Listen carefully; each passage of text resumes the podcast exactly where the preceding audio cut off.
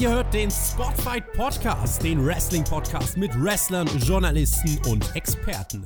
Wir diskutieren über WWE Monday Night Raw und wünschen euch jetzt viel Spaß beim Zuhören.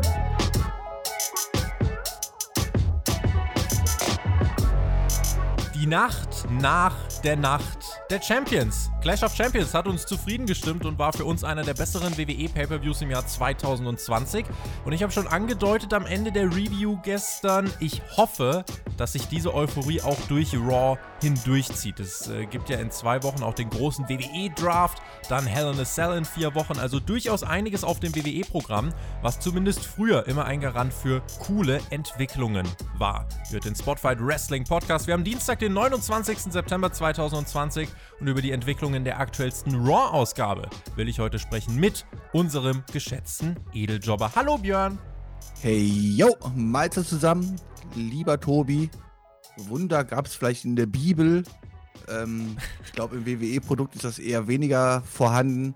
Ich glaube, da kannst du jetzt mit so einem komischen Elektroschocker kommen. Das Herz ist tot. Also das Herz von War, das kriegst du nicht wieder belebt. Der Pay-Per-View war ja leicht zu verkraften. Und ich habe so dann wirklich gehofft, okay, komm, Raw, das wird schon irgendwie gehen. Äh, also, um es vorwegzugreifen, ich fand Raw war nicht so verkraftbar. Nicht ansatzweise so verkraftbar wie der Pay-Per-View.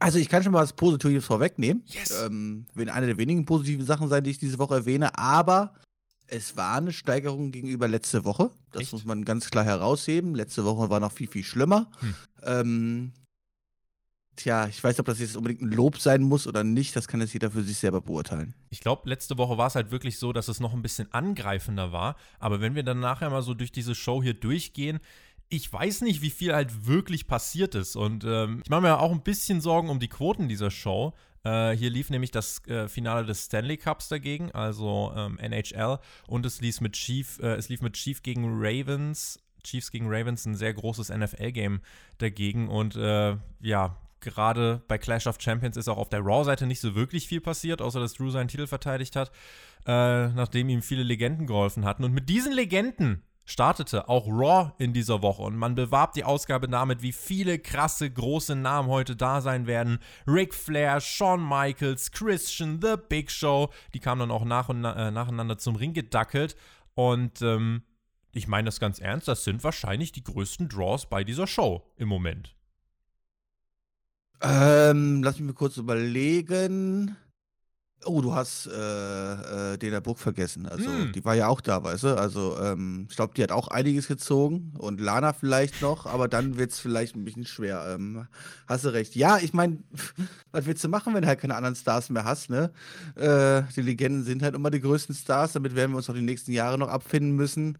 Das wird sich leider irgendwann ähm, auf natürlichem Weg erledigen und dann ist wahrscheinlich die WWE auch komplett tot, so traurig wie das ist.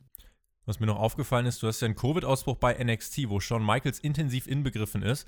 Du hast bei Clash of Champions drei Akteure, die kurzfristig keine Freigabe erhalten, wohl genau wegen dieses Ausbruchs. Und dann kommst du bei Raw und beim Pay-Per-View auf diese tolle Idee, äh, irgendwie einen Ric Flair mit reinzuwerfen. Das, äh, weiß nicht. Ist das denn essentielles Personal? Ja, die werden ja auf jeden Fall genug Abstand, die da untereinander halten und die tragen ja auch alle Masken und so. Von daher ist das gar kein Problem. Ähm, der Virus kennt nämlich gar keinen Weg. Ähm, naja, also ich meine, dieses Thema wird uns ja eh noch ewig beschäftigen mit Covid und so weiter. Diese Woche hat es wenigstens eine positive Sache gehabt, der Underground war nicht da. Oder das, nicht offen zumindest. Das immerhin, da werden wir nachher noch drüber sprechen. Die Legenden zu Beginn von Raw holten Drew heraus und beklatschten ihn und Drew hat sich gefreut und äh, ja, hat sich gesagt, ah, eine Ehre, dass ihr hier äh, alle da seid. Und dann hat er so seine Verbindung zu jedem Einzelnen erzählt. So Big Show, der große Bruder, Christian, mit dem er viel gereist ist, Michaels, der Mentor, gerade bei NXT und Ric Flair, äh, seine Geschichten liebt er einfach. Wir sind alle zusammengekommen, weil wir Randall Keith Orton nicht abkönnen. Und den habe ich gestern besiegt. Wo ich mir notiert habe, nein, das war es nicht du, das wart ihr.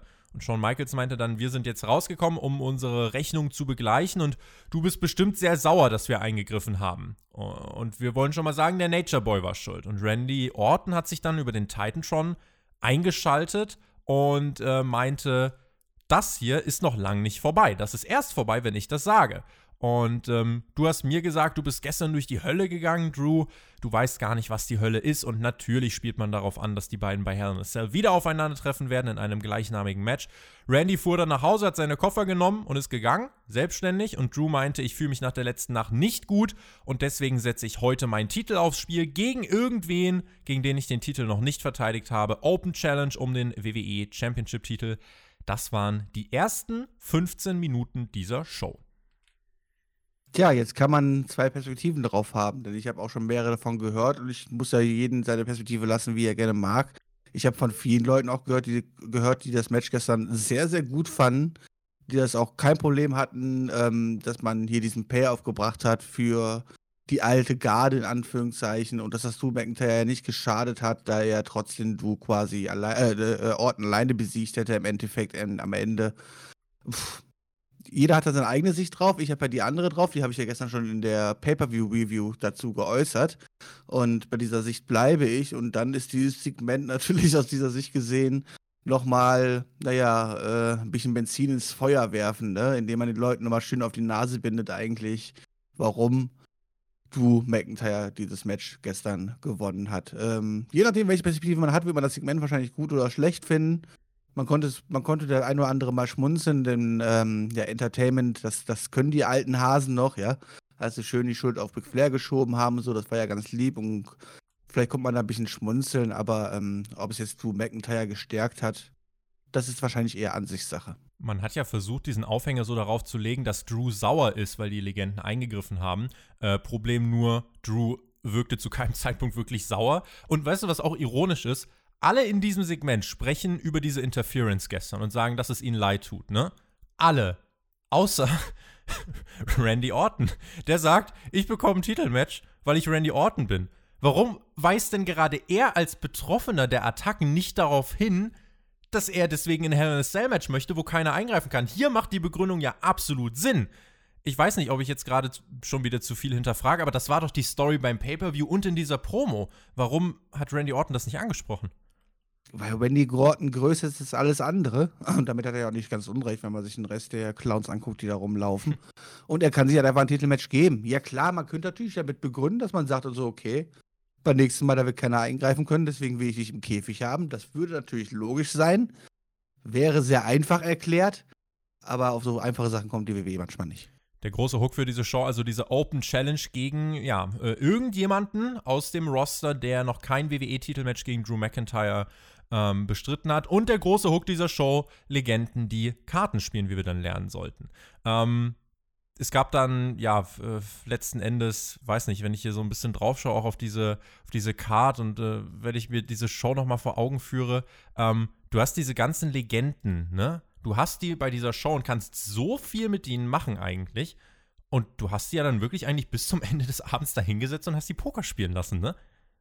Und das ist auch nicht das erste Mal, oder? Ich meine, oder habe ich einfach nur äh, ein Déjà-vu gehabt oder war das wirklich schon, dass man, ich weiß nicht, ob beim letzten Mal oder vorletzten Mal, wo die Legenden da waren, dass die auch einfach nur Backstage rumgesessen haben und gepokert haben und das hat man jetzt quasi einfach komplett nochmal wiederholt.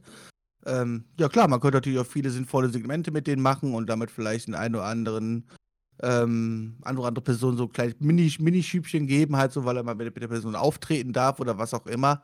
Das wäre aber halt wieder zu kompliziert und von daher setzen wir die alten Herren einfach schön im Backstage. Ich meine, die haben ja auch sonst nichts Besseres zu tun, außer, außer ihr Leben mit der WWE zu reisen und dann sich da in so ein kleines Kämmerlein zu setzen und eine Runde Poker zu spielen. Ähm, ich habe natürlich das sehr, sehr äh, gerne verfolgt, denn ich bin ja ein großer Poker-Fan. Und ähm, ich muss sagen, die haben es ja schon richtig gegeben da halt. So, und am mhm. Ende gab es sogar eine Boy Flasche, also ich meine. Wow, sage ich nur. Aber ich habe 1,7 Millionen Hände in meinem Leben online mitgetrackt halt so und hatte auch nur einen einzigen. Aber na gut, bei den Leuten läuft's. Kommen wir nachher drauf zu sprechen. Ich habe die Quoten schon angesprochen, also natürlich muss es hier auch ein Titelmatch geben äh, bei Raw. Und äh, apropos Titelmatch, das nächste Match war auch eins. Nach äh, ihrer glasklaren Niederlage beim Pay-Per-View gegen Asuka bekam Selina Vega nämlich einfach nochmal ein Titelmatch bei Raw. Die beiden haben sich backstage nochmal angeschrien. Ähm, und warum, liebe Kinder, es hier ein Titelmatch gibt, das ist eine komplizierte Geschichte. Nicht wahr, Björn? Nö, so kompliziert ist sie doch gar nicht eigentlich, oder? Das ist eigentlich relativ simpel. Ich meine, die blöde, äh, die, äh, die blöde Selina, die war halt äh, nicht so nett und hat ihr nicht Asuka den Respekt gezollt, den sie nach dem Match wollte. Dann gab es die Attacke darauf ist Asuka natürlich sauer und dann setzt sie halt natürlich ohne Probleme einfach nochmal ihr Titel auf das Spiel, weil sie eh weiß, dass Selina halt ein absoluter Geek ist und ja, niemals gewinnen wird. Das heißt mittlerweile übrigens, dass der Großteil dieser Show und der hier, also auch die Personen, die hier aufgetreten sind, äh, die haben zwei Stunden vorher noch nicht gewusst, was hier passieren wird. Also diese Show wurde tatsächlich auch erst zwei, drei Stunden überhaupt vorher hat man angefangen, die zu schreiben. Und immer, ist eigentlich immer gut, wenn so eine Drei-Stunden-Show wie Raw, dass du die einfach mal so spontan vorher so aus dem Ärmel schüttelst. Ne? Ich finde, das merkt man der Show auch gar nicht an. Das ist ein Qualitätsprodukt. Ja, man hat auf jeden Fall gesehen, dass äh, die Auseinandersetzung, die es Backstage gab zwischen Asuka und Selina Vega, Alter, die war so krass intensiv und äh, ich meine, die haben ja irgendwie, weiß ich nicht, wieder acht Ringrichter gebraucht, um die auseinanderzuhalten, weil die beiden ja wieder Furie aufeinander losgegangen sind. Ähm, hätte man jetzt das äh, zeitlich geplant, dann hätten die es vielleicht noch ein, zwei Mal üben können, aber so sah es einfach nur aus wie, weiß ich nicht, also ich glaube, im Kindergarten habe ich es mir härter gegeben. Sie wiederholten eigentlich das Match von gestern. Es ging wieder um den linken Arm von Asuka. Es gab dann am Ende wieder den Versuch des Asuka-Locks. Vega rettet sich aber in die Seile, zeigt einen Backstabber und äh, ja, Kickout. Dann hat Vega fast angefangen zu heulen. Zeigt einen Moonsault, landet im Asuka-Lock, muss erneut aufgeben. Achteinhalb Minuten. Das war beim Pay-Per-View grundsolide und auch hier war das äh, solide, aber die Ansetzung an sich, äh, ja, war halt ein Rematch, ne? Tja, ich bleibe bei der Meinung von gestern, denn das war hier nochmal schlechter als gestern und gestern fand ich schon nicht gut. Selina Vega ist meines Erachtens nicht sehr talentiert im Ring. Ähm, schafft es nicht, äh, irgendwie Intensivität ins Match reinzubringen. Ähm, auch schafft sich nicht, dadurch, dass sie so klein ist, das irgendwie für sich auszuspielen, so wie es zum Beispiel eine Casey macht. Ähm, das schafft äh, Selina Vega überhaupt nicht rüberzubringen und das Match hat mich dann hier noch mehr gelangweilt als gestern. Nach der Werbung waren wir zurück und auf einmal stand Andrade im Ring, der zu Vega meinte, sie ist nichts ohne ihn. Er hielt eine wirklich schreckliche Promo. Eine wirklich schreckliche Promo, nicht gut in gebrochenem Englisch. Äh, ich habe wirklich nur ganz wenig verstanden. Ähm, und ja, sprach dann halt darüber, äh, dass er doch äh, eigentlich für, für Vega, dass er richtig wichtig für sie war und hat dann noch ein bisschen Spanisch gesprochen und die Quintessenz war dann letzten Endes, ich bin der beste Superstar bei WWE äh, wer will gegen mich antreten? So, die dritte Open Challenge innerhalb von 24 Stunden. Gestern Bailey, heute Drew und Andrade. Und angenommen wurde die Open Challenge dann von Keith Lee. Sagt schon einiges aus, wenn du dich mit Open Challenges und Pay-Per-View-Rematches durch eine Show nach einem Pay-Per-View hangeln musst. Sollte nach einem Pay-Per-View nicht irgendwie so Sollten da nicht neue Geschichten ins Rollen gebracht werden und für den nächsten Pay-per-View und neue Storylines starten, Fäden weitergesponnen werden? Warum, wa warum sehe ich, warum sehe ich das jetzt hier? Also erstmal, ich weiß nicht, was du hast, aber mit Asuka gegen Vega haben wir doch was vom gestrigen Pay-Per-View aufgenommen und haben diese Storyline weitergeführt. Mhm. Äh, beim Opener ja genauso. Ich meine, da wurde ja auch das alles vom Vortag aufgenommen, sonst wären die ganzen Legenden ja gar nicht da gewesen. Also ich weiß überhaupt nicht, warum du dich beschwerst. Okay, neue Sachen haben wir jetzt noch nicht aufgegriffen, aber ähm, da kommt ja später noch was. Wir haben noch ein großes Comeback und so. Also jetzt halt mal den Ball flach, ja, es wird noch besser hier. Also Wart's mal ab, bevor äh, du kritisierst, Tobi. Genau so sieht's aus. So sieht's aus, so sieht's aus, ja. Aber ähm, naja, gut. Äh, gucken, wie es mit Andrade jetzt weitergeht. Ähm, ich weiß nicht, gibt es eigentlich mittlerweile irgendein Update ähm, von seinem Kollegen, ob er sich jetzt ernsthaft verletzt hat und wie lange er ausfallen wird? Es gibt äh, verschiedene Meldungen. Ein äh, gerissener äh, Quadriceps, äh, irgendwie sowas ist da mal rumge rumgegeistert. Es ist nicht, ähm, es ist nicht bestätigt, aber äh, wird jetzt zeitnah rauskommen. Wenn ihr auf dem News-Kanal von uns vorbeischaut, Spotfight, dann werdet ihr da auf dem Laufenden gehalten. Äh, wenn das wirklich diese schlimmere Verletzung ist, dann wäre er wohl sechs, sieben Monate raus. Das, ja. Aber gehen wir mal davon aus, dass er nicht in den nächsten zwei Wochen wieder zurückkommt. Sprich, die WWE wird umdisponieren müssen. Ähm, ich habe ja gestern schon gesagt, ich glaube, sie hätten gestern wahrscheinlich sogar die Technical gewonnen. Das werden sie natürlich jetzt nicht mehr. Ähm, ja, Andrade ist auf der Verliererstraße. Äh, hat ja hier auch eine Open Challenge ausgesprochen. Zu dem Match kommst du ja gleich noch, aber ich kann jetzt schon mal spoilern. Auch dieses Match hat er verloren. Selina Vega ist auf der, äh, auf der, äh, auf der Verliererstraße. Beide geht es nicht mit den Trennungen gut. Andrade hat es angesprochen. Gibt in zwei Wochen und die sind wieder zusammen. Großartig. Ja, Andrade äh, kann man eigentlich auch sagen, ohne seinen Tag-Team-Partner könnte das gut sein, dass er ziemlich lost ist. Der Mann, der bei NXT Takeover vor nicht allzu langer Zeit noch ein 5-Sterne-Match auf die Matte gebracht hat. Äh, die Herausforderung wurde angenommen, diese Open Challenge von Keith Lee. Der machte in diesem Match wieder eine ganze Reihe von Dingen, die nichts mit dem zu tun haben, warum er ein großer Star geworden ist. Ich habe mitgeschrieben: Shoulder Tackle, Crossbody, Spirit Bomb, Sieg nach drei Minuten. Ich würde mal behaupten, als Casual äh, ja, gibt es jetzt nicht mehr ganz so viele Gründe, so ein allzu hohes Interesse an Keith Lee zu haben. du brauchst eigentlich noch gar kein Interesse haben, an, an KC zu haben, weil das einzige Interessante, was er bis jetzt im Main Roster gemacht hat, war einmal Wendy Orton zu Pin beim Pay-Per-View.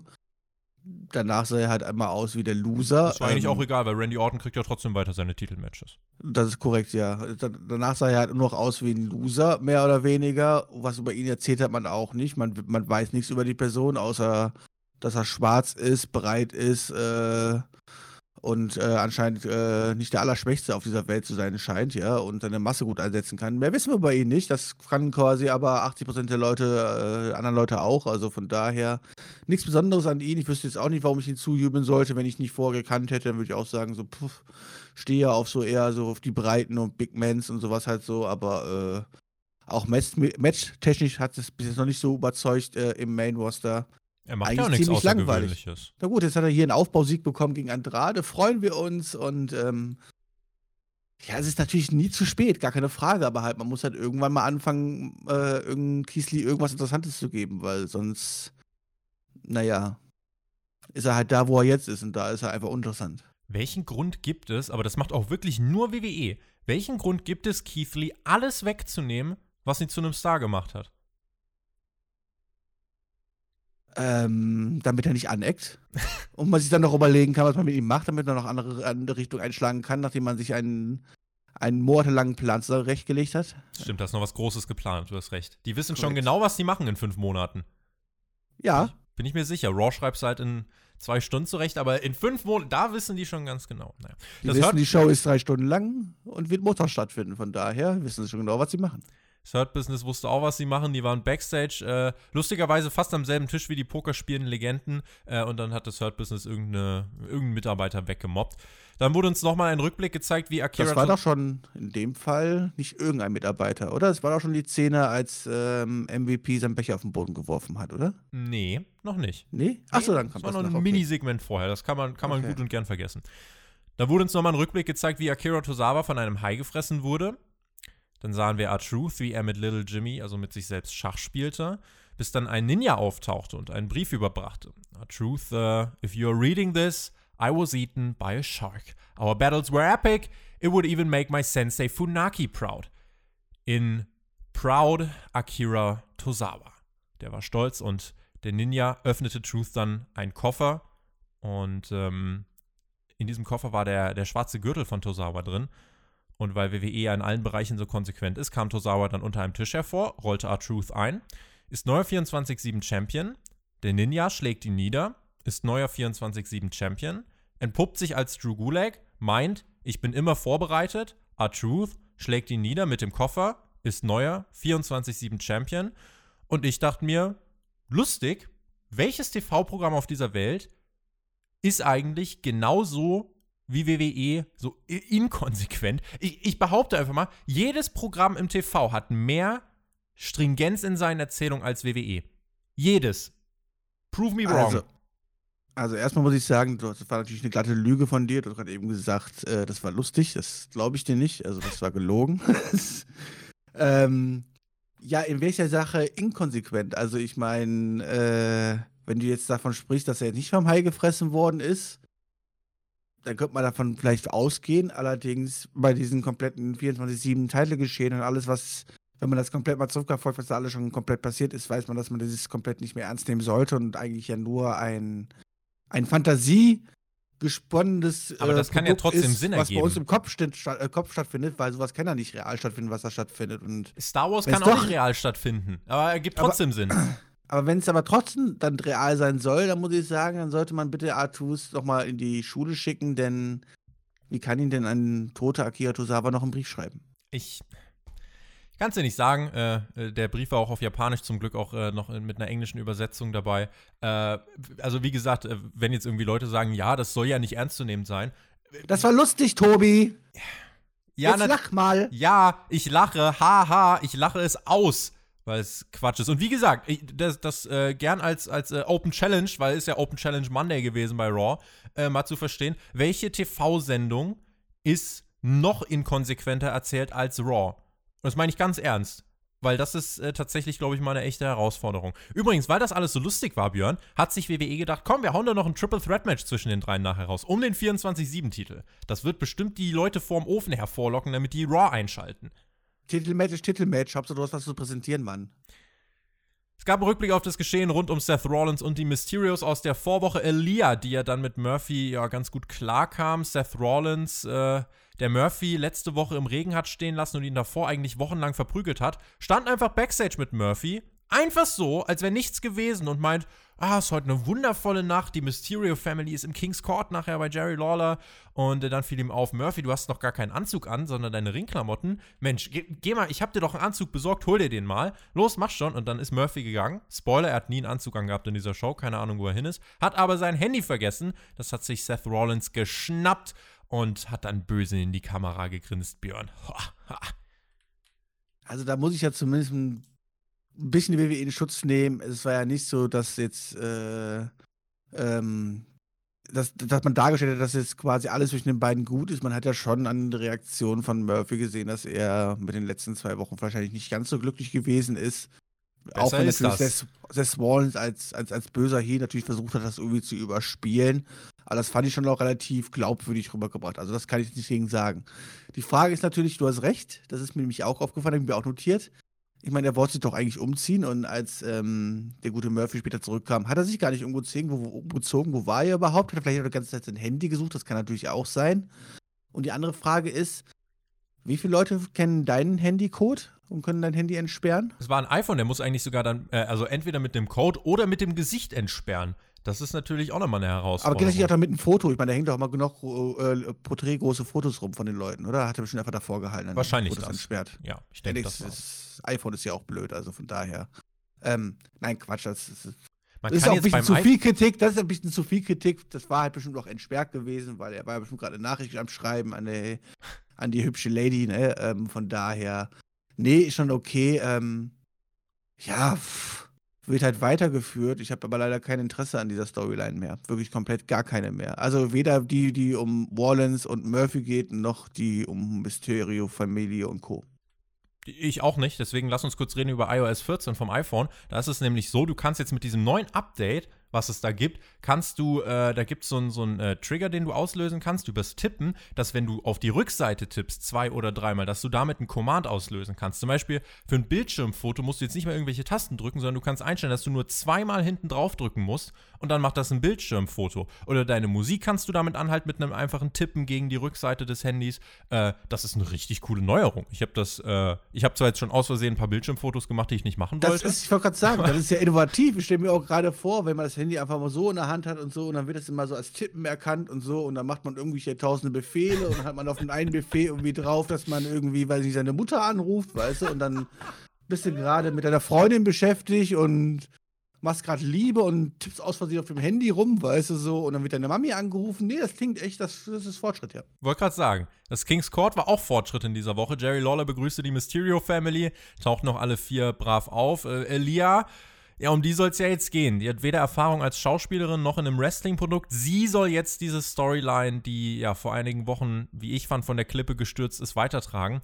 Vor allem stand da nur eine Couch im, im King's Court und da haben sich die beiden Damen drauf gesetzt. Die Männer standen dann dahinter. Ray meinte dann, Seth kann sich nicht um sein Haus kümmern, also will er meins kaputt machen. Dominik meinte, wenn er Seth Rollins das nächste Mal sieht, dann wird er ihn attackieren und das alles beenden, bitte im Hinterkopf behalten.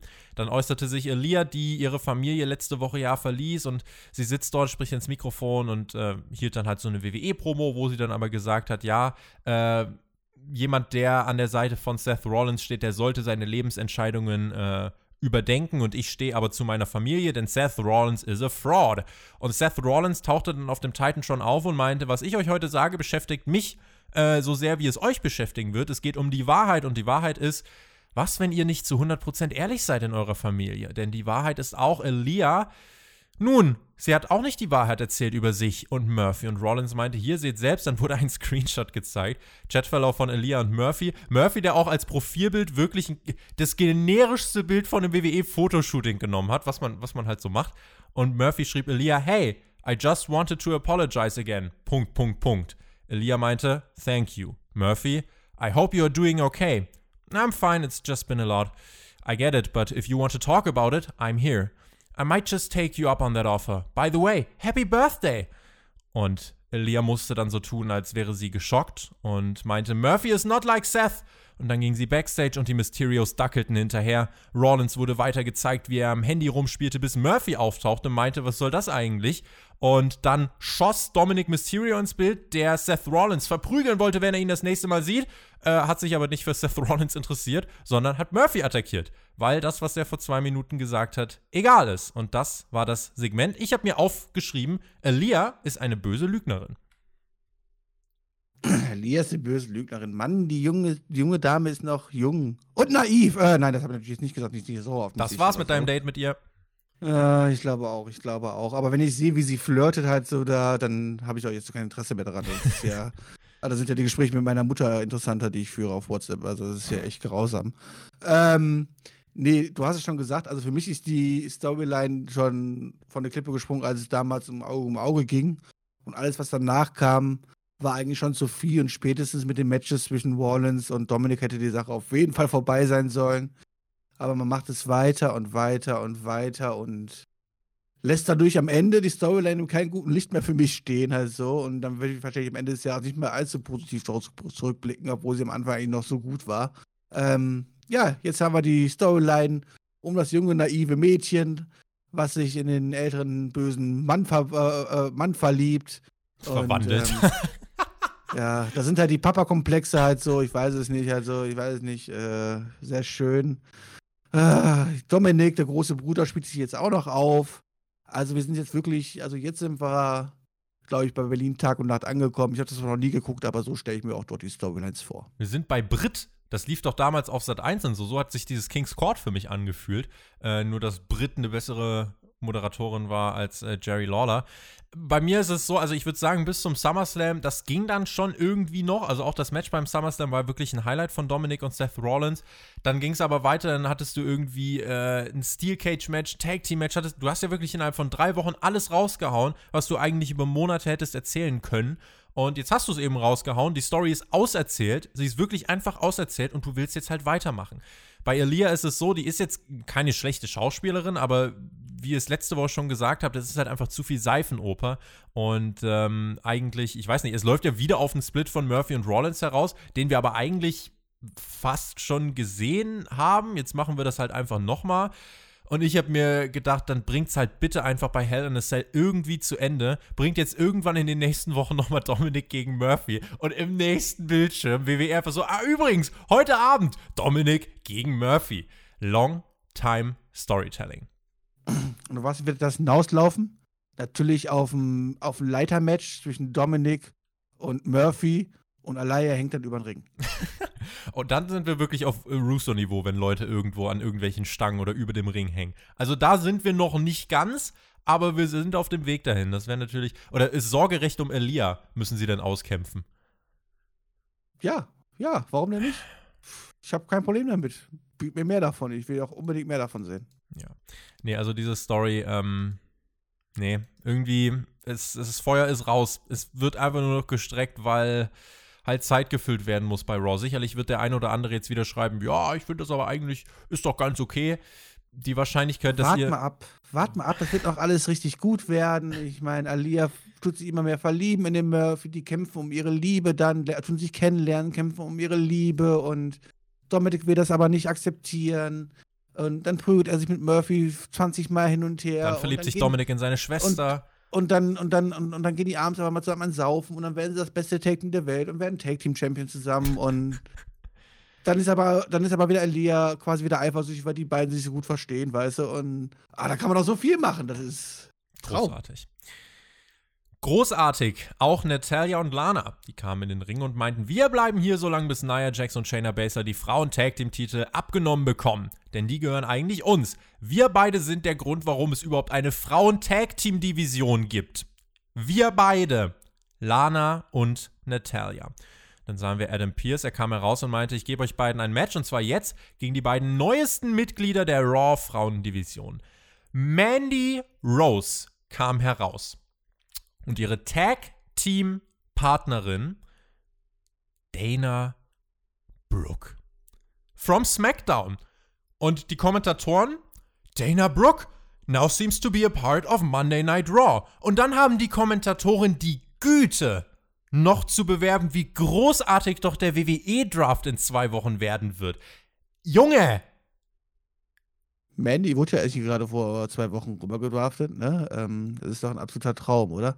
Nee, mal ganz ehrlich, also hier habe ich echt gedacht, okay, Björn, hoffentlich macht dich gleich jemand wach. Das kann nur ein Albtraum sein, wenn ich mir jetzt Lana Natalia gegen Mandy Rose und Dina Brooke angucken muss. Das ist was Schlimmeres, kann ich mir quasi kaum vorstellen, dass ich mir das angucken muss. Mal ernsthaft halt so, ja. Und wir haben davon gespro gesprochen, schon die letzten Wochen so oft halt, wie kaputt diese Division ist und das tut es eigentlich genau, diese Ansetzung tut eigentlich genau alles widerspiegeln. Aber ich habe mal eine andere Frage an dich.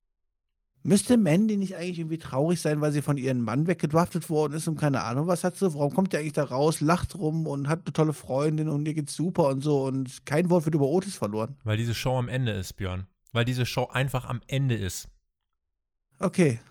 Ja, ich wollte ich wollt, ich wollt das mal fragen halt so, dann, äh, weil ich habe eigentlich gedacht, sie müsste jetzt traurig sein und sauer sein, weil sie nicht mehr mit Otis zusammen sein darf. Sollte so, nicht auch jemand von Raw zu SmackDown getradet werden für Mandy?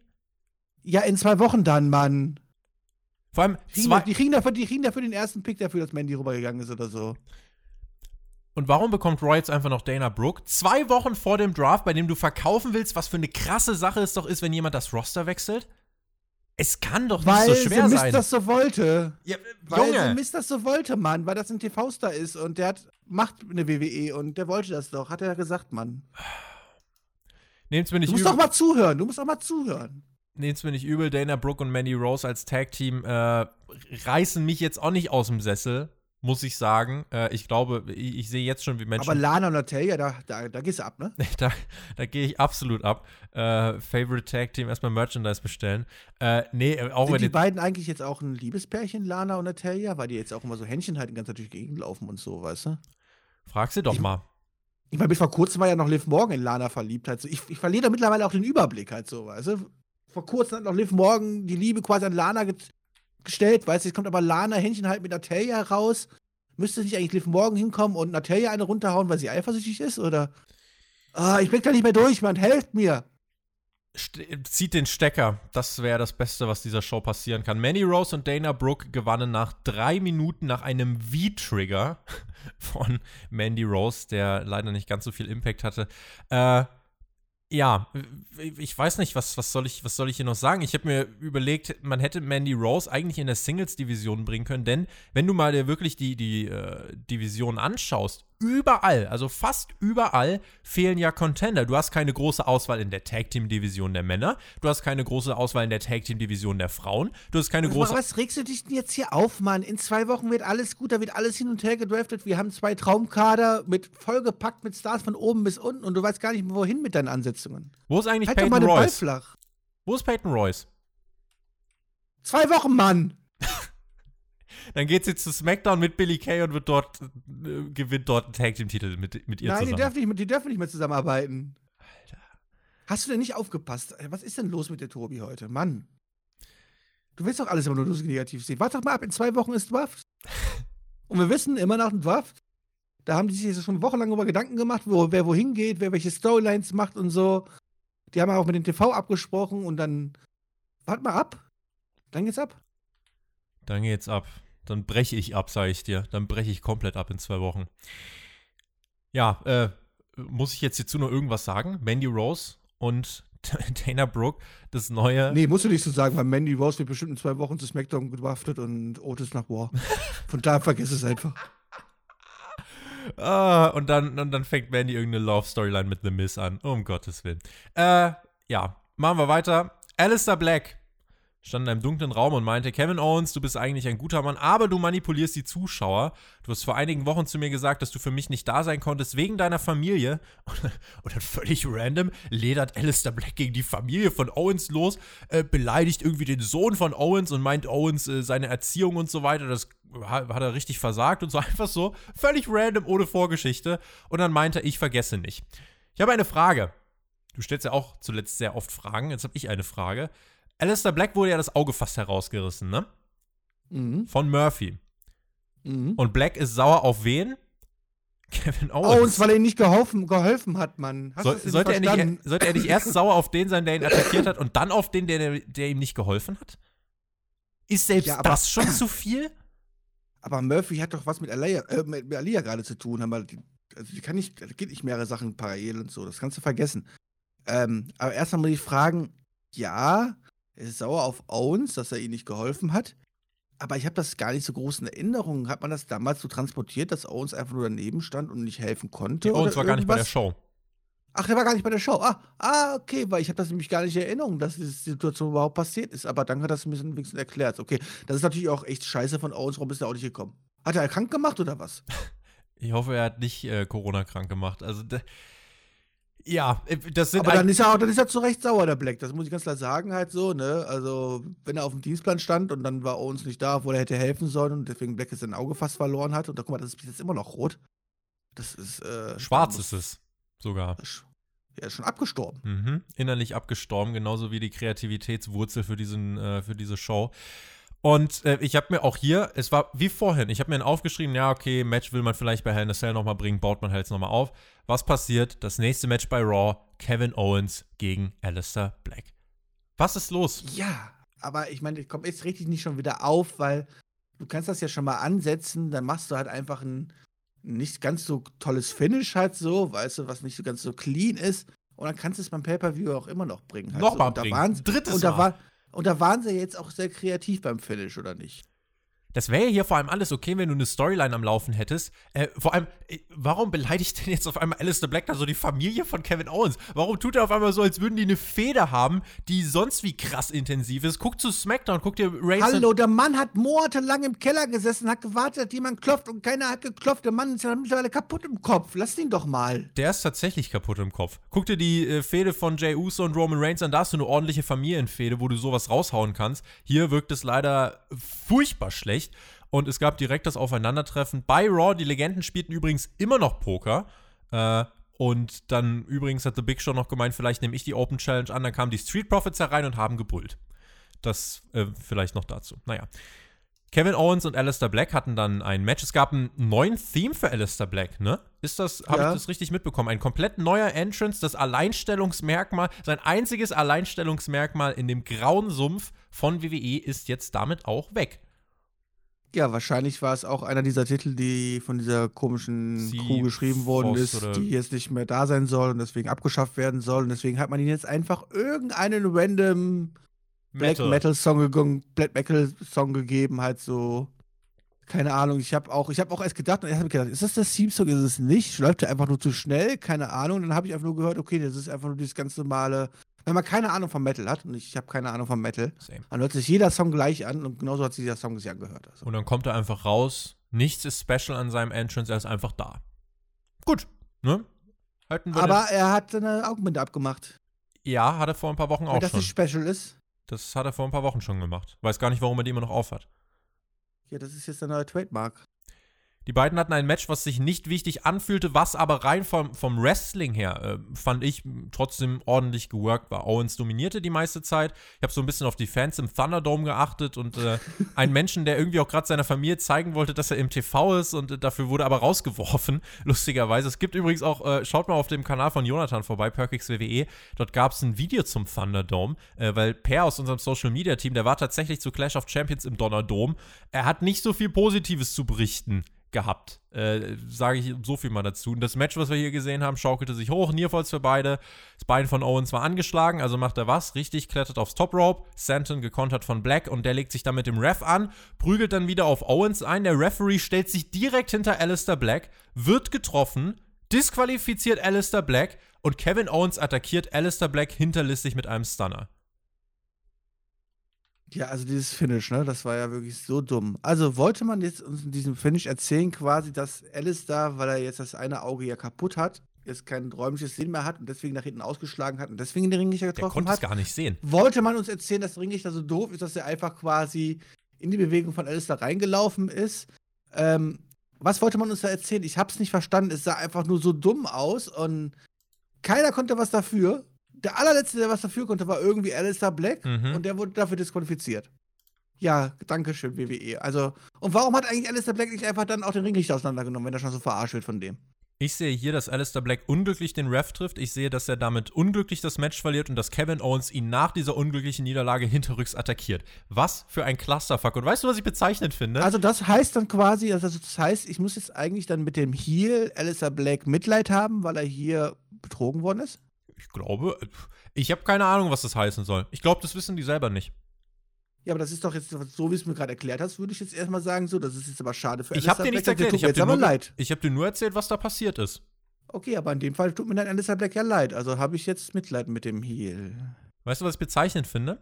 Hier gibt es eine DQ, weil der Referee versehentlich getroffen wurde. Im nächsten Match wird einer der Teilnehmer bewusst in den Referee geschubst und es geht einfach weiter. Innerhalb von zehn, das sind Kleinigkeiten, das ist mir bewusst, aber innerhalb von zehn Sendeminuten werden solche Regeln einfach geändert oder missachtet. Was glaubst du denn, warum man das Produkt nicht mehr ernst nehmen kann? Ist ja in logisch. Dem Fall, in dem Fall sind es keine Kleinigkeiten. Wenn du das auch noch direkt hintereinander buchst, wenn du auch noch so doof bist und den Leuten nochmals die Chance gibst, das zu vergessen und es dann quasi direkt zehn Minuten später das absolute Gegenteil zeigst, dann tust du einfach nur dein Voraussetzen von deinen Zuschauern, dass die, dass die, dass die das Kurzzeitgedächtnis einer Eintagsfliege haben. Wie ein 75 Jahre alter Mann und einfach halt auch zu oft halt schon Gehirnerschütterungen hatten, so wie ihre Wrestler oder was, keine Ahnung, und deswegen das direkt wieder vergessen haben. Und das ist einfach dumm. Das ist einfach nur dumm. Da darfst du nicht drüber nachdenken. Da wirst du halt einfach, ja, für dumm verkauft. Freue mich auf die Kommentare unter dieser Review, Björn. Wir müssen mal aufhören, alles zu hassen. Das war nämlich ja, eigentlich, wir, eigentlich war das wir sind gut. dumm, dass wir das noch gucken. Das wird auch da drunter stehen halt so. Und dann regen sich mal alle wieder drüber auf und ich freue mich jetzt schon drauf, ja. Das Hurt Business war Backstage. Ali kommt aus ihrer Kabine und meint, er hat sich verlaufen. Hat sich zu Raw verlaufen. Er sollte eigentlich beim Main Event, glaube ich, auftreten. Wird zu Boden geschubst, aber Ricochet und Apollo tauchen auf, um Ali zurückzuhalten. Und dann Ricochet meinte: This ain't over. No, no. This ain't over. Indeed. Es gab dann nämlich nachher ein Six-Man-Tag-Team-Match. Äh, ich hab, weiß nicht, ich habe das Gefühl, das hier endet nie, oder? Mit Hurt Business und den anderen. Äh, mit, mit Apollo und Anhang. Ja, das ist das gleiche wie mit Mysterio und mit, mit den Mysterios und Seth Rollins und sowas halt so. Ich habe einfach das Gefühl, die haben rausgekriegt, so, okay, das Mysterio-Ding, das haben die Leute am Anfang gelobt. Das lassen wir jetzt einfach ewig laufen, bis die Leute kotzen. Und jetzt haben die gehört, ey, das hört bisschen, finden die meisten Leute auch cool. Und was haben die in letzter Zeit denn gemacht? Ja, die haben sich mit der, mit der Crew von Apollo angelegt. Dann machen wir das auch einfach ewig. Bis, also, Mal ernsthaft, wie lange kann man denn eine solche Übergangskacke lange erzählen? Mal ernsthaft, das ist doch einfach eine Frechheit. Das ist wirklich, ah, das ist wirklich eine Frechheit. Also, ich meine, ich würde das ja alles verstehen, wenn wir bei der WWE keine Leute zur Verfügung hätten. Wenn es da keine geben würde, die man auch mal neue Leute, die man, die man präsentieren könnte oder irgendwas hat. So, wenn man halt wirklich am finanziellen Limit wäre und man hätte einen ganz kleinen Kader nur und man wüsste eh nicht, wie man mit diesem kleinen Kader überhaupt zwei Shows füllen sollte oder so. Aber nein, wir haben 500 Leute da hinten rumlaufen, die nichts zu tun haben. Wirklich gar nichts zu tun haben. Und seit Wochen müssen wir uns die gleiche Scheiße angucken. Es ging weiter mit dem Triple Threat Match um den 24-7-Titel. R-Truth ist übrigens 41-facher Champion. Das, äh, also den, den Rekord nimmt ihn keiner so schnell wieder weg. Äh, dass Akira Tozawa eine Woche nachdem er von einem Hai gefressen wurde, hier in einem Championship-Match steht. Äh, gut, äh, ne? Müssen wir halt einfach mal so hinnehmen. Äh, was ich mich auch gefragt habe, war Drew Gulak. Es geht halt direkt weiter. War der nicht eigentlich bei SmackDown? Ja, war der nicht mal sogar gefeatured mit Daniel Bryan und so? Ja, aber hat, er hier, hat jetzt hier einfach der Nächste das Roster gewechselt? Einfach so? Vom Draft? Random? Hallo, der darf viermal woanders auftreten. Stimmt. Habe ich ganz Mann, vergessen. was ich die Regel wieder vergesse, sag doch viermal. Es regt dich nicht so auf, Mensch. 24-7. Du willst doch alles, du willst doch immer alles schlecht reden, weißt du? 24-7 Wildcard. Ja, stimmt, das will ich alles schlecht reden. Auch Drew Gulak, äh, eigentlich ein großartiger Mann. Tut mir leid. Äh, man muss leider sagen, er jetzt dann äh, offiziell eher raus. Hier gab es übrigens auch diesen schönen Spot, dass ich glaube, Drew Gulak hat Akira Tozawa versucht, in den Referee zu werfen. Der Referee zählt sogar, dass er sich dabei wehtut und lässt das Match weiterlaufen. Es ist wirklich eine Schmierenkomödie. Tosawa und Gulag arbeiten zusammen gegen R-Truth. Der macht die beiden Geeks fertig, zeigt einen Fireman's Carry, also den AA gegen Drew Gulag und verteidigt seinen Titel. Äh, ja, das Ganze ging vier Minuten äh, und Drew Gulag, der eben, wie du es gesagt hast, vor einigen Monaten noch gefeatured war, ein ordentliches Standing hatte gegen Daniel Bryan, ist offiziell am Boden angekommen. Aber sieht es richtig? Also diese ganze äh, Titelregentschaft 24-7 geht es auch nur mit den drei Leuten, ne? Mhm. Die anderen 35 Leute, die mal hinterhergerannt sind, haben die mittlerweile die Booster verloren oder haben die keine Lust mehr? Oder ich meine, ich meine, da ist ein offensichtliches Match angesetzt, man weiß, wo quasi der Titel ist und dann kommt keiner, der die Leute dann quasi beim Verlassen der Halle wieder abfängt oder irgendwas. Juckt die nicht mehr. Juckt okay. sie einfach nicht mehr. Juckt mich auch nicht mehr. Wäre auch eine tolle Chance gewesen für Titus Big Show vielleicht mal oh. 24-7 Champ zu werden oder sowas. Ne? Manny Rose und Dana Brooke wurden interviewt. Manny meinte, Dana war immer für mich da. Dana meinte, du bist so eine Inspiration. Du gehst immer zu Boden, aber stehst immer wieder auf. Und dann meinten die beiden, wir haben es auf die Tag Team Titel abgesehen. Jo, Glückwunsch. Ja, ich bin übrigens auch eine große Inspiration im Eiskunstlauf. Ähm, Riesentalent. Fällt immer Fall auch immer wieder hin, ja. aber ich stehe auch immer wieder auf. Björn, also manchmal brauche ich sechs Wochen zum Aufstehen, weil ich mir das Fußgelenk gebrochen habe, aber ich stehe immer wieder auf. Ja, aber das wollte ich dir auch mal sagen. Also Björn, wie du es schaffst, jeden Morgen aufzustehen, ja, zu Grandios, atmen, ne? dein Leben zu leben, das ist eine Inspiration für mich. Wirklich. Ja, es sollte vor allem eine Inspiration für dich sein, wie ich es geschafft habe, über so viele Jahre lang jede Woche diese War-Sendung live zu gucken und oh, immer noch nicht daran abkrepiert äh, zu sein. Und da solltest du dir. Es gibt da eine Medizin, die kann ich dir empfehlen, die verrate ich dir nach dem Podcast, weil sonst bist du in zwei Jahren durch, sage ich dir, Tobi. Okay, Ma machen wir dann im Nachschlag, habe ich gehört. Machen wir im Nachschlag, ja. Wir hatten, äh, was, was haben wir hier? Rematch Nummer 38. Dominic gegen Murphy. Wilder Brawl von beiden. Das war intensiv. Die Intensität wurde gut, äh, gut transportiert. Ich habe hier etwas Positives gesagt. Bitte merkt euch das. Ähm, Murphy dominierte dann. Äh, es sollte das Comeback von Dominic aufgebaut werden. Von der Familie war erstmal keiner am Ring. Kein Rollins, kein Ray. Ordentliches Match der beiden. Dann schnappt sich Dominic irgendwann Kendo-Stick und Elia kam heraus. Und sie meinte: Bitte nicht, bitte nicht. Murphy ist nicht so einer. Und Murphy nutzt es aus, rollt Dominic ein, gewinnt das Match. Dominic verprügelt Murphy trotzdem, der rennt feige weg. Elia stellt sich aber vor Dominic und meint, äh, der ist nicht wie Seth. Das Familiendrama bei den Mysterios. Es geht weiter, beide brüllen sich an. Und Dominic meint irgendwann, Papa hat recht, du bist naiv. Es gibt die Ohrfeige von Elia gegen Dominic. Ja, ne? War da. Das Match war aber tatsächlich eigentlich, fand ich, gar nicht verkehrt. Ja, hat mich schon so ein bisschen dran erinnert, so wie ich, wo früher so als kleiner Bruder gegen meinen größeren Bruder, dann habe ich auch die Ohrfeige bekommen. Also ich kann das schon nachvollziehen, halt so. Ähm, nur, dass ich als kleiner Bruder, also in dem Fall war ja Alia der kleine Bruder, ähm, dann der große Bruder zurückgeschlagen hat und äh, zurechtgewiesen hat. Aber das werden wir wahrscheinlich hier nicht sehen, zum Glück. Auch das hätte man eigentlich äh, zumindest mal das Match für nächste Woche ankündigen können, um diese ganze Geschichte irgendwie noch ein bisschen nicht so durchzurushen. Welches Match? Dominik gegen Alia? Dominik gegen Alia. Intergender äh, Ultra-Violent Deathmatch. Ja. Ja, können wir wieder eine Familienstory erzählen im Ring. Das, das wäre eine Familienstory gewesen. Ja, mal gucken. Keine Ahnung, was man da für Hell in a Cell vorhat. Äh, wer da im Endeffekt landen wird. Irgendwas Großes wird da schon noch passieren. Aber wie wir das schon gesagt haben, es ihr müsst euch auch vorstellen, wir gucken halt drei Stunden Raw. Wir gucken nicht nur ein Highlight-Paket. Wir gucken uns das ganz an. Und es laugt einen aus. Es laugt einen wirklich aus, wenn du dann zum hundertsten Mal denselben Kram siehst. Deswegen, ähm, ja, war, das war definitiv nicht, nicht irgendwie grausam oder so, aber ja, man nimmt es halt nur noch so zur Kenntnis, muss ich sagen. Das Hurt Business Backstage, sie liefen an einem Hausmeister vorbei der aber eine komische Kopfbedeckung auf hatte und groß gewachsen war und MVP warf dem eine Wasserflasche vor die Füße und machte sich dann mit seinem Mann auf den Weg zum Ring, Björn.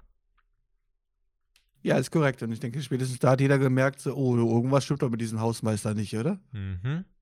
Also zumindest mir ist mir ist aufgefallen. Mhm.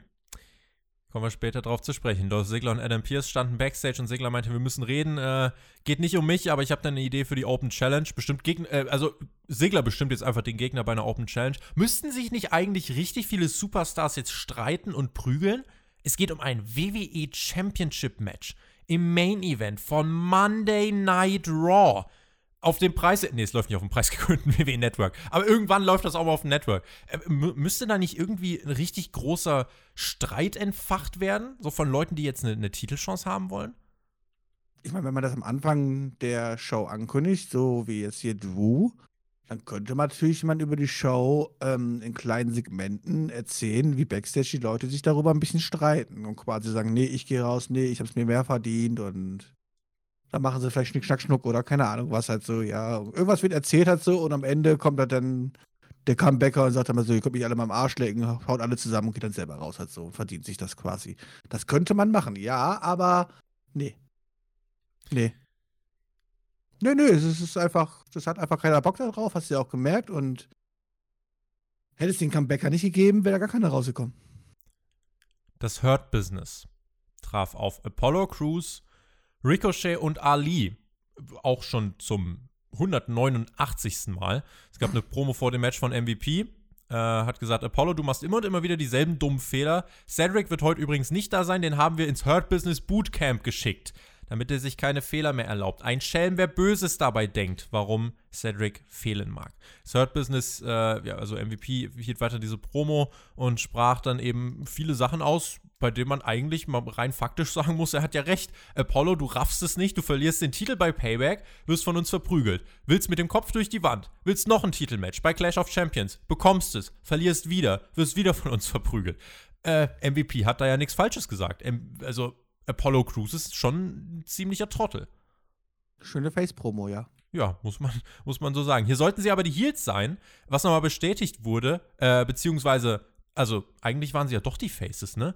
Äh, das wurde nämlich nochmal dadurch bestätigt, denn die Faces, die vermeintlichen Faces, haben das Hurt Business vor dem Match hinterrücks attackiert. Und dann geht das Licht das aus. Ist aber nicht, das ist aber nicht böse gemeint von denen. Die sind ja kleiner, müssen sich irgendwie einen Vorteil verschaffen, ja? Die Good Guys. Und dann, äh, ich habe hab mich hier gefragt, wo sind die Basics in diesem Produkt? Und dann, das Match ist noch nicht gestartet, auf einmal geht das Licht aus und es steht überall Retribution. Es geht in die Werbung. Die Werbung ist vorbei. Und das Match läuft einfach. Ja. Alter. Das nennt man, das nennt man Mini-Hotshotting, nur um Leute dran zu halten, weil die ja sonst umgeschaltet hätten im NHL-Spiel oder sowas halt so. Ja, aber die hätten dann auch umgeschaltet, wenn die gewusst hätten, okay, danach muss ich mir jetzt einfach. Bei Retribution schalte ich doch erst recht um. Mal angucken, wie Hard Business gegen irgendwie die Apollo gerade an, antritt zum 80.000 Mal. Da haben die auch keinen Bock mehr. Da würden die halt sofort umschalten. Aber bevor wir die Retribution gelesen haben, der ist so, okay, jetzt werden sie vielleicht nochmal groß dargestellt oder so. Und da waren die Leute gehypt und sind dran geblieben. Und dann war die Werbung vorbei. Und dann guckte ich da hin und dachte mir so, fuck, habe ich irgendwie, das war, war schon die zweite Werbung, habe ich dazwischen irgendwas verpasst oder so? Und da kann man bei Dozen ja immer so 20 Sekunden, äh, 30 Sekunden zurückspüren, habe ich dann gemacht. Und dann war da wieder Werbung, habe ich wieder dann gewartet und dann war die Werbung vorbei und dann haben die halt einfach gewesselt. Ja. Und es, und es, hat jemand ein AW-Logo in seinen Bildschirm gehalten für fünf Sekunden. Dann wurde er leider aus dem Thunderdome rausgekickt. Oh mein Gott, ich hoffe, ihm geht's gut und man wird ihn nicht verschleppt haben. Das Match hier war nicht schlecht, fühlte sich ebenfalls aber nicht wichtig an, weil wir es schon so oft gesehen haben. Nach fünf Minuten verliert das Hurt Business, nachdem sie das ganze Match dominiert haben, verlieren sie clean nach einem 450 Splash von Ali. Als wäre dieses Produkt nicht schon genug am Boden. Die, Ali, wirklich, fast alle sagen, eines der wenigen positiven oder eines der wenigen Highlights in den letzten Wochen bei Raw war das Hurt Business. Und WWEs Antwort darauf ist nicht, und dass sie sie immer wieder in dieselben Matches stecken. Nein, jetzt lassen wir sie einfach fünf Minuten lang eigentlich komplett dominieren und dann völlig random nach einem 450 von Mustafa Ali verlieren. What the sollten, fuck? Die sollten übrigens stark dargestellt werden, weil sie aktuell ja die einzigsten sind, die sie für die WWE einsetzen und wahrscheinlich dann gegen Retribution in nächster Zeit antreten müssen. Aber nö, die sollen erstmal diese Geeks besiegen. Ja, nee, jetzt bitte nicht mehr. Jetzt haben wir, können wir nicht einfach jetzt aufhören damit? Ist nicht einfach jetzt gut? Ist mir auch scheißegal, wer die Fehde am Ende gewonnen hat, interessiert mich nicht. Ist mir wurscht. Ja, du hast so vollkommen recht, aber was willst du da machen? Das ist halt einfach nur traurig. Ich meine, und ich wette mit dir, in zwei, drei. Das ist so traurig halt so. Das ist eigentlich. Das, das Ding müsste halt auch schon so längst aus, so lange auserzählt sein, aber nein, ähm, es gibt anscheinend keine anderen. Ich wette mit dir, Ali wird in den nächsten zwei, drei Wochen einfach weggesquasht von Lashley. Und das war's dann. Glaubst du? Ich glaube, Ali wird weggesquasht, ja.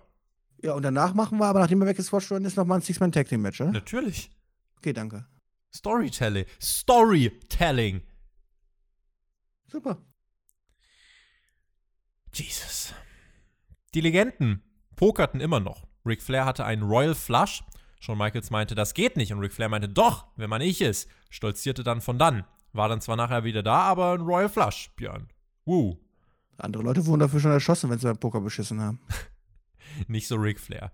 Der, äh, der ist mit dem Leben davongekommen, hat sonst was für Operationen überstanden und Corona würde ihn auch nicht umbringen bei WWE. Der setzt sich da schön an den Tisch und pokert mit den Leuten, weil es ein essentieller Auftritt war von ihm. Na, ich bin ja schon mal froh, dass sie kein Strip-Poker gespielt haben. Mein Highlight dieser Show ein Videopaket zu Bianca Belair, die beim 50-Meter-Sprint ein paar Geeks abzieht. Diese Frau soll bitte bei Raw auftreten, sie ist eine Bereicherung und sie soll bitte zu einem Topstar werden. Dankeschön. Das hat dir echt gefallen? Das hat mir Segment sehr wieder? gut gefallen. Also letzte Woche fand ich das ja schon schlimm, weißt du, so als sie da quasi im Fitnessstudio halt so ein bisschen gezeigt haben, wie sie halt da all die anderen abzieht halt so, ja. Aber das war dann noch irgendwie so ein bisschen, hatte ich das Gefühl, so ein mini bisschen ernsthaft dargestellt. Aber dieses Wochenende, dieses Rennen, was sie da hatten, dieses 100-Meter-Rennen, was sie da irgendwie viermal gelaufen sind, halt so, das war ja so peinlich dargestellt, halt so, auch so übertrieben dargestellt, dass ich der Meinung bin, weißt du, wenn man das ernst darstellen würde, wäre das cool. Und dann könnte man sagen, so, boah, geil, guck mal, was da eine voll trainierte, tolle Frau da ankommt, keine Ahnung. Und so geht das dann wieder in eine Richtung, wo ich mir einfach nur denke, so, ey, puh, nee, also wenn ich die Richtung schon sehe, habe ich jetzt schon keinen Bock mehr drauf. Und ich weiß, was Bianca BR kann und alles drum und dran hat, so, aber die Segmente von der Produktion her finde ich sie grausam. Ja, mir egal, ich will Bianca Belair sehen. Darum geht's mir. Bianca Belair ist großartig, deswegen freue ich mich, dass ich sie hier gesehen habe. Äh, und ich möchte das einmal herausheben, ja, wenn mir etwas gefallen hat bei dieser Show, auch wenn das nur, wie lange war es, irgendwie zwei Minuten oder so. Ja, die hat viermal irgendwelche Geeks beim Langlauf abgezogen, aber die ist halt einfach gut. Die Frau ist halt einfach gut, Björn. Okay. Die dritte Stunde von Raw begann. Es gab keine Erwähnung von Raw Underground, gar nichts. Also entweder ist der Keller weg oder. Nein, der Gesundheit hat zugemacht wegen Covid. Der Keller hat Virus, meinst du? Ja, war einfach zugemacht halt wegen, wegen Covid-19 Man konnte die Abstände nicht einhalten, deswegen war geschlossen. Aber wart mal ab, was sich mit Underground noch entwickelt, sage ich dir, bevor, bevor du dich jetzt so, freust, okay, dass ja. es nicht da ist. Der, also, du machst nicht alles schlecht, also warte du mal ab, ja? Nee, ich mache hier gar nichts schlecht, Björn. Außerdem, überleg mal hier, was, was bei Underground noch alles geplant ist in den nächsten Monaten. Ich glaube, das wird so ein großer Payoff wie der Jeff Hardy-Unfall, der Autounfall oder wie mit dem Hacker oder so. Ich glaube, Raw Underground wird im Main-Event von WrestleMania stehen. In einem vielleicht, wird hier, vielleicht wird ja in zwei Wochen rauskommen, dass Raw Underground vom Hacker weggehackt worden ist. Genau. Ja. Und der Hacker hat auch das Auto von Jeff Hardy gehackt. So nämlich. Korrekt. Und deswegen. So aus. Ja, genau. Ähm, und er hat auch den Hai gefressen. Und der hatte, der Hacker hat, der Hacker hat den Hai gefressen. Ganz genau, so sieht's aus. Der Hacker ist eigentlich Hornswoggle und wohnt unterm Ring. Nun ja. Also, es war eine Bereicherung für diese Show, dass es kein Raw Underground gab, fand ich. Keine Bereicherung für diese Show war dann Retribution, die aber zumindest nicht aufgetreten sind, sondern es gab einen großen Videorückblick auf ihre Promos, wie sie gegen die WWE hetzten. Die machen ja jetzt auch äh, einen auf Twitter, Rambos. Ich weiß nicht, ob du es mitbekommen hast. Die schreiben dann dort zum Beispiel unter irgendwelche Rating-Posts die lächerlich schwachen Rock-Roten, um zu zeigen, wie viel besser sie doch sind als NXT oder AEW. Zitieren dann irgendwelche Insider- und News-Accounts. Und sie haben gesagt, da muss ich äh, tatsächlich lachen, Eric Bischoff ist ihr Vorbild, denn sie wollen auch mal ein Millionenunternehmen so zum Einsturz bringen wie er. Das war ganz lustig. Also ganz intensiv verfolge ich das nicht. Ich habe da schon so ein, zwei Posts mitbekommen, die natürlich dann auch die WWE geretweetet hat, was natürlich total logisch ist halt so. Ähm, ansonsten halte ich mich einfach jeder Stimme. Das ist einfach eine Frechheit und ich meine, die haben nur dieses kleine Minisegment hier gehabt, halt so, äh, keine Ahnung, was von drin liegt. Sind die auch Covid-krank oder warum waren die jetzt, hatten die jetzt keine Zeit? Also ich meine, die hatten jetzt schon am Wochenende ja keine Zeit, das ist ja schon okay halt, aber warum hatten die jetzt heute keine Zeit? Mia Yim hat auf Twitter geschrieben, äh, dass man nicht auftritt, wenn die Leute das erwarten. Man tritt nur dann auf, wenn die Leute es nicht erwarten. Okay, könnten wir jetzt bitte jede Woche die erwarten? Ja, dann kommen sie hoffentlich nie wieder. Geil. Ich habe übrigens auch mit Stefan Kolb bei Hauptkampf darüber gesprochen, so was bringt es eigentlich, wenn die jetzt irgendwie einen auf Twitter äh, Trolle machen. Das ist ja eigentlich, das ist ja ein Humor für die Bubble. Aber WWEs Fanbase ist ja nicht die Bubble, sondern WWEs Fanbase sind im Durchschnitt Männer über 50, die sich nicht für die reale Welt interessieren. Mit irgendwelchen Twitter. Ey, halt die Fresse, ja, so alt bin ich noch nicht, ja? du hast dich jetzt angesprochen gefühlt. Mit irgendwelchen Twitter-Trolls werden die weder dich abholen, noch irgendwie wen aus der äh, Zielgruppe, die sie schauen, abholen. Äh, deswegen, nun ja. Übrigens ein anderer interessanter Punkt bei Hauptkampf, äh, das fällt mir jetzt gerade noch so ein. Wir haben darüber gesprochen, mit welchen Stars kann man sich heute noch identifizieren? Mit wem connectet man wirklich? Also bei wem oder wie müsste jemand sein, bei dem ihr als Zuschauer sagt, der ist, der ist cool. Also der, mit dem würde ich irgendwie äh, mich gern abgeben, mit dem kann ich mich identifizieren, ein Wrestler, eine Wrestlerin, wie auch immer. Was für Eigenschaften müsste der haben? Und da sind wir zu dem Entschluss gekommen, dass es da bei WWE irgendwie wirklich recht wenig Charaktere gibt, die überhaupt nur ansatzweise was mit Realität zu tun haben. Und ja, doch, ich habe da schon einen. Wen, wen, also, wen also würdest du nennen? Da schon, sehe mich da schon ziemlich nah bei Otis. Also ich bin ähnlich verfressen und habe einen ähnlichen Bauch und laufe zu Hause persönlich so rum in seinem Klamottenstil. Ich bin da schon ein kleiner Fanboy. Das Retribution-Videopaket, sie haben Verträge und werden WWE von innen heraus zerstören. Und äh, WWE scheint die ja so sehr zu mögen, dass sie ihm auch hier nochmal einen ausführlichen äh, Videorückblick gewidmet haben. Und ja, wie viele, wie viele Hirnzellen braucht man, um das gut zu finden? Ähm, äh, das muss ja eine Maximalanzahl angeben, ne? Also so maximal 13. 13. Ich sag 12,5. Nee, 13. Okay. Die wilde 13.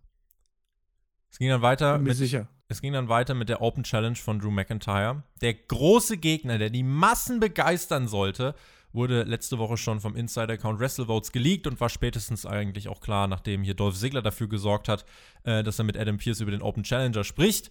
Ähm, der große Mann für diesen Main-Event äh, war irgendwie auch nicht Keith Lee oder so, der hätte sagen können, Drew, ich möchte ein ordentliches Match gegen dich ohne Eingriffe. Nein, der große Mann für den Main-Event war Robert.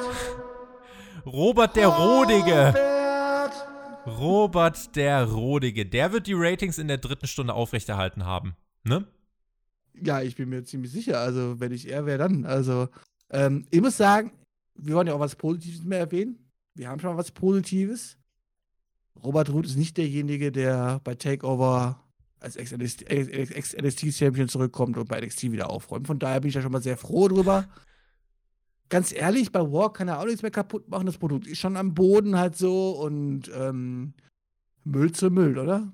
Ach, das ist jetzt ein bisschen sehr böse. Also Robert Root ist ja eigentlich prinzipiell ein guter, kann auch was halt so, ich kann mit diesem Gimmick auch mittlerweile gar nichts mehr anfangen. Der Mann bringt mir gar, bringt mir gar nichts außer seinen Theme-Song den wir alle schön gefeiert haben, ähm, ist davon von ihm ja auch nichts im Main-Roster wirklich übrig geblieben.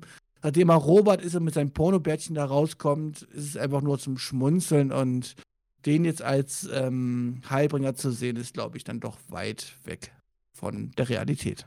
Knapp 13 Minuten ging dieses Match. Drew McIntyre, der gestern noch auf eine Windschutzscheibe ge geworfen wurde und verprügelt wurde, äh, hat hier 24 Stunden später direkt ein Titelmatch bestritten, als wäre nichts gewesen. Äh, könnte man problemlos länger zählen. Aber geht natürlich um Ratings und Hotshotting am Montagabend. Aber trotzdem, dieses Match knapp 13 Minuten. Für mich war es tatsächlich das beste Wrestling-Match bei dieser Show. Dolph Ziggler war auch am Ring, wurde von Drew attackiert. Robert Root nutzte das aus. Spannung kam jetzt. Äh, nicht so wirklich auf, logischerweise. Es gab so Pseudo-Nearfalls für Root, der, äh, also dem niemand Chancen zugerechnet hat, logischerweise. Dann auch noch Nearfalls für Drew. Sigler wollte nochmal eingreifen, lenkte äh, Drew ab und äh, muss dann aber einen Claymore-Kick einstecken.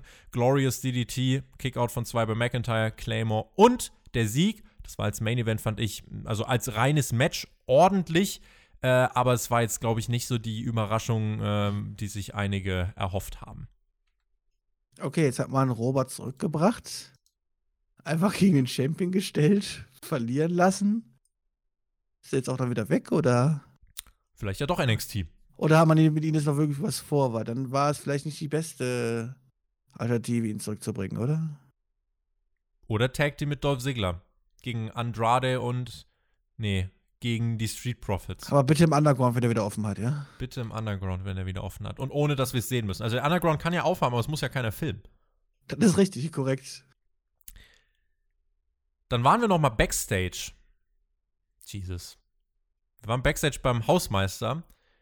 Und der machte sich auf den Weg in die Legends Lounge. Und äh, es entpuppte sich dann, dass dieser Hausmeister Randy Orton war. Und ich habe mich direkt gefragt, ob ich, habe ich irgendwas verpasst? Warum muss Randy Orton denn da rumschleichen? Er wurde ja gar nicht verbannt.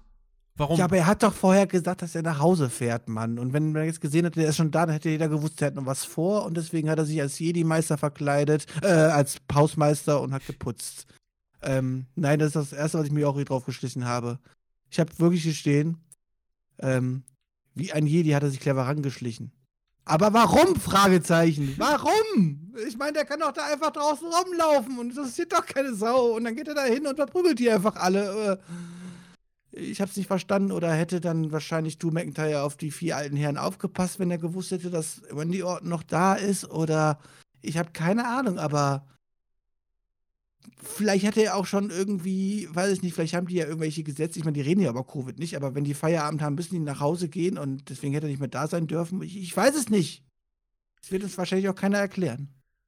Randy Orton setzt dann so eine lustige Brille auf, mit der er im Dunkeln sehen kann, macht das Licht aus, geht in die Legends Lounge. Wir hören einige Stuhlschläge random hintereinander. Es hörte sich nicht so an, als würden da Leute verprügelt werden. Es hörte sich so an, als hätte jemand das Soundboard. Hat auch keiner geschrien. Hat nee, auch keiner geschrien. Keiner hat geschrien. es hörte sich so an, als hätte jemand das Soundboard eingeölt. Es gibt nämlich nur permanent Gerümpel und Stuhlschläge. Nichts.